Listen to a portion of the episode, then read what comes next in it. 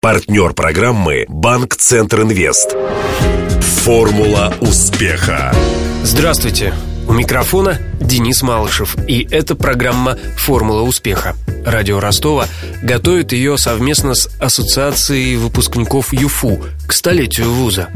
Сегодня в гостях у меня братья Юрий и Сергей Пигулка – выпускники Мехмата РГУ, управляющие партнеры Пьяна Бара, Соловей Рекордс, Эйнштейн Паба, Онзерокс Бара и Раковый номер один. Да и просто хорошие парни. В чем вы сами сейчас убедитесь.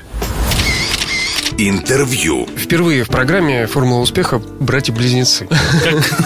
Как, жалко, что мы на радио, да, и нас никто не видит. Существует сразу три популярных вопроса, которые нам задают на протяжении всей нашей жизни. Первый самый популярный вопрос «Кто ты? Юра или Сережа?» Второй популярный вопрос, это уже туда было ближе к юности. Менялись ли мы девушками или нет? И третий самый популярный вопрос, сдавали мы ли мы друг за друга экзамены. Да, на, на все эти вопросы мы всегда отвечаем, ну, как бы, правду, что никогда не менялись ни девушками, ни экзамены не сдавали. Ну, а, да, экзамены Юра, не сдавали. Да, Юра или Сережа, мы за всю жизнь уже привыкли, что у нас есть два имени, и мы отзываемся, я отзываюсь на Сережу, Сережа отзывается на Юру. А кто носит прозвище Лаки, а кто серьезный весельчак? А прозвище Лаки, серьезный весельчак ношу я, это была... Это Юрий, сразу скажу. Да, это была статья там для какого-то журнала, когда мы участвовали в проекте «Ход Химархол». Сергей тогда не участвовал в этом проекте, да? Я правильно понимаю, что... Делай паузу, я буду вступать. Юрий, Юрий мастер слова, а Сергей скорее по миниатюрам А я мастер дела. Скажи что-нибудь, Сережа, а то люди подумают, что второй брат глухонемой. Вот что за история, когда вас хотели подменять младенцами? Действительно, история такая, она очень детективная. Нам однажды позвонил, там мы были где-то на четвертом курсе уже университета, тогда еще Ростовского государственного университета, сейчас уже Южного федерального университета. Нам позвонил папа и сказал, что к нему пришли э, из прокуратуры. В прокуратуре Российской Федерации заведено дело, которое под личным контролем президента, как было написано реально в письме, копии нам которого показали, когда наши родители когда служили в Германии, это было там, да, в 80-х годах, и мы в 83 году родились в городе Бельц, это 40 километров от э, Берлина. В этот момент в военном городке родилось еще подобных э, две пары, да, там в течение одного месяца родилось три пары близнецов, одна из них немецкая. И э, немецкие родители спустя так, на тот момент, там сколько-то потом, 25 лет, они обратились в прокуратуру Российской Федерации, э, чтобы им помогли найти их настоящего ребенка. Оказывается, в тот момент они подошли, там, когда было там, детям и нам, собственно, там было там два, по-моему, два или три года, они подошли к супермаркету и оставили коляску перед супермаркетом. Пока они были в супермаркете, в коляску подменили, положили русского ребенка больного из одной пары близнецов, да, а забрали здорового немецкого. Как-то так это произошло. Но я думаю, что они осознали там намного раньше, да, что дети не похожи друг на друга. А вот именно спустя 25 лет они решили установить правду и стали искать. И наш папа говорит сотрудникам прокуратуры, говорит, господа, ну позвольте, посмотрите на фотографии, посмотрите на ребят, ну они-то похожи, как две капли воды. Они говорят, мы ничего не знаем, срочно в поликлинику, у нас 8 утра без очереди, вся очередь нас смотрит, потому что товарищи говорят, извините, да, участковый говорит, мы с прокуратурой. Нужно было взять анализ крови, потому что у близнецов совпадают группы крови и резус-фактор. Подошли ко второму популярному вопросу, менялись да. ли вы девушками? Нет. Как говорил да. Станиславский, не да, верю. Этично Пусть... и правда, это, конечно, нет. Потому что было бы интересно публике, да, люди же явно, ну, скажут, ну, ну, врут же, конечно же, по-любому менялись. Поэтому для юмора и для того, чтобы подтянуть интерес публики, надо ответить да, конечно. Но, если честно, то нет. Ну, нам еще 31, ты понимаешь, все еще... Все еще впереди. Да. А воспитывали вас в строгости, да? Отец военный. Когда отец понял, что мы пойдем поступать в университет, а не в Воронежское училище, Расстроился. это была тяжелая неделя. Как вы отстояли, так скажем, свою свободу? Стояла наша мама. Мама всегда настояла на том, что у мужчины должно быть математическое образование, серьезное, поэтому мы там 10-11 класс учились в областном педлицее в Таганроге, да, это когда там в день 5 физик, там 6 математик и так далее, один русский в неделю. Папа переводит в Ростов, и вот нам суждено было переехать и поступить в Ростовский государственный государственный университет на Мехмат. Это был 2000 год. Честно признаться, это как раз вот рождение было, да, нашего творческого начала. С 10 класса уже были интересные творческие моменты. С 1 сентября дети не учились, а целую неделю играли в там определенные игры. Зерно, было заброшено. Зерно было заброшено уже. Почва, видать, благодатная была. Действительно, мы с неделю ходили в публичную библиотеку, занимались, делали рефераты, доклады какие-то. И в публичной эм, библиотеке познакомились с замечательным человеком такой Александр Соломов, который на тот момент набирал команду не нашего факультета, другого факультета, но... На филфак, да? насколько я помню? Да. Тогда это было безумно популярно. Тогда это было да, очень популярно. Это была книга Александра Васильевича, действительно, как создать команду КВН. Помню, что никуда мы с такой чистотой и э, желанием хотели, ходили, как на репетиции. Каждый день, неважно, выходные, проходные. Ну да, Я наслышан о том, что вы чуть ли не КВНовские такие наемники меняли факультеты как перчатки. Может быть, это черта характера. За что мы взялись, мы идем до конца в этом направлении. До сих пор это так, да? В разных аспектах жизни. Мы играли сначала за филфак, потом друзья пригласили в другую команду. Факультет Подземный играли, да. переход, да. И потом уже по завершению универси- университета мы играли за команду сборной регионоведения. Да, те же самые друзья, у нас костяк-то один и тот же был. Те же самые друзья просто создали Ну и команду. потом сборная города Южная столица. На пик карьеры нашей мы попали в фестиваль премьер-лиги, да, дошли сами, как это называется на сленге, до телевизора. Было А что, Масляков не писал свои книги, как э, создать команду КВН об, об этом И сделать ее человеке? успешно? Вопрос как раз уткнулся в ту сферу, в которую мы сейчас погружаемся. Это сфера бизнеса, финансовых вливаний и административных ресурсов. Ну, нас поддерживали администрацию, но, но не в таком объеме, допустим, как... В Краснодаре.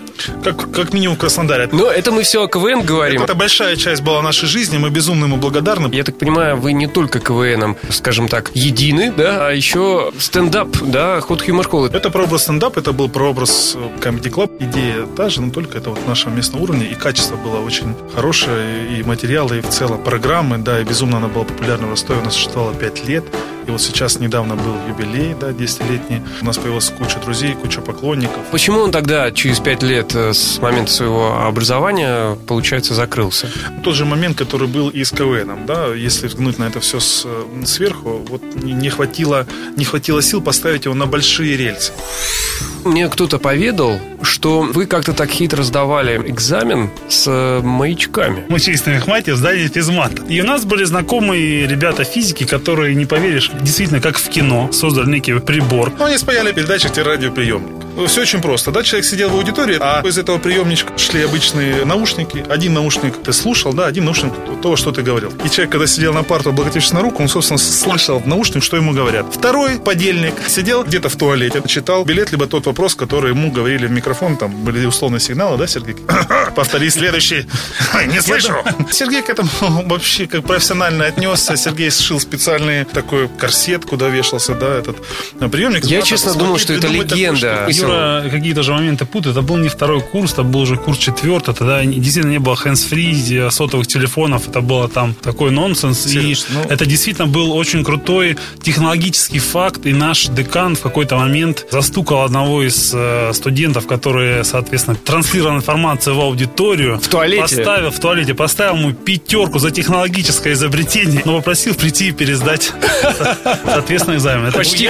На самом деле, мы учебу-то не забросили. Мы никогда не оставались на второй год, у нас не было академов, мы сдавали все сессии, пусть там не всегда это было вовремя. А преподаватели вас не путали? А мы всегда заходили вдвоем. Ну, по крайней мере, они нас так просили. Давайте сразу две зачетки. Прям одни, э, некоторые из преподавателей прям сильно нервничали. Ну, все-таки пытались как-то воспользоваться своей похожестью? Да, абсолютно нет. А фотографироваться за двоих кто-то ходил? Фотографироваться всегда ходили за двоих, это вообще не проблема. Кроме па- паспортов, а все студенческие, даже как-то... Не, права у нас тоже разные. Это людям так кажется, что два одинаковых человека есть какие-то там возможности, но они неприменимы в жизни. Мы, это, близнецы это два человека, которые похожи лицом, но там, в душе в целом это два разных человека абсолютно, да, то и вот эти все моменты, сдавать друг за друга, там еще что-то, мы как-то ни- никогда не пользовались этим, меняться девушкой. Что теперь дальше? Мы открыли первый наш бар, и вот как бы пошел наш такой собственный уже бизнес в это направлении. Где-то мы являемся собственными, где-то мы э, управляющие партнеры. И сейчас э, хочется больше углубиться в творчество и дать э, как раз-таки год, не самый простой, кризисный год, как раз дать возможность нашим всем заведениям новую волну. На данный момент мы открываем еще два проекта, которые совершенно уходят в другие плоскости, да, и в другие плоскости бизнеса, и в другие, в другие э, направления. И э, тем самым мы, как бы, мы попытаемся да, раскрыть себя, во-первых, в новых направлениях, это раз. А, во-вторых, они будут, я уверен, что актуальны для города и для наших жителей. Жители оценят их на 100% и Да, думаю, что они будут успешны. Но об этом расскажем, когда это все прям случится, откроется, и мы обязательно готовы прийти еще раз. Хорошо, тогда обозначьте время, когда мы от братьев Пигулка наконец узнаем всю правду. Я думаю, что ну, там, в течение этого месяца. Из-за кризиса человек как-то вырос, вырос э, в барах? Я думаю, что он снизился, да, потому что, там, что бы ни говорили, в Москве заведения, очень много заведений закрывается, в Ростове очень много, ну просто пройдите по центральным улицам города и убедитесь, сколько, на скольких заведениях висят э, таблички «Сдается в аренду», да. Люди не, не готовы тратить на развлечения сейчас столько, сколько они тратили раньше, да, и чек среднего на самом деле, ну, он, он уменьшается, он не растет, да, в, в данной ситуации. Сто лет ЮФУ. 16 мая пойдете на поляну перед физфаком? Конечно, 16 мая, да, 16 мая мы пойдем на поляну перед физфаком, и э, на поляне перед физфаком будет у нас большая площадка от э, заведения э, нашего на Зорге 17, который находится на западном Зорге 17. Приходите все в гости, Эйнштейн. Очень много у нас интересных различных развлекательных зон. И аэрохоккей, и бильярд, и PlayStation, и дартс. И вот мы будем делать целую большую зону этого... Во время праздника, да? Да, во, во время, время праздника, столетия. да, этого паба, да, угу. который называется Эйнштейн. Будем делать это все на западном, как раз на, на поляне, на поляне. Да, мы безумно любим, да, и все пять лет института, конечно, мы там все вместе проводили очень много времени. Там будет большая, большая спортивная площадка, и, будут, и будет стол для э, футбола, да, называется кикер, где можно будет поиграть с друг другом прям сразиться в чемпионате, где будут стоять два больших теннисных стола, и можно будет поиграть в теннис. Все это будет абсолютно бесплатно. Мы будем угощать людей лимонадом, да, собственного производства. Будут, мы будем фотографировать людей, будет специальная там большая фотозона, будем раздавать разные интересные угощения, но об этом люди уже знают на поляне, должен, должен же быть какой-то сюрприз. Должен, конечно. Поэтому, конечно, однозначно 16 мая мы будем на поляне, и мы будем отмечать э, столетний юбилей нашего любимого университета. А ты вступил в ассоциацию выпускников ЮФУ? Звони прямо сейчас. 218 40 31. Напомню, героями сегодняшней формулы успеха стали рестораторы и шоумены братья Юрий и Сергей Пигулка. Беседовал с гостями Денис Малышев, помогал в создании программы Александр Попов. До встречи завтра в это же время. Формула успеха. Партнер программы «Банк Центр Инвест». На поле выходит малый бизнес Юга России. Сегодня он играет против сборной мира. У ворот опасная финансовая ситуация. Удар, еще удар. Да, бизнесу грозят тяжелые времена. Все замерли в ожидании. И кредиты банка Центр Инвест отразили удар по бизнесу. И предприниматели сразу переходят в контратаку. Идет активное завоевание рынка. Вперед! Гол!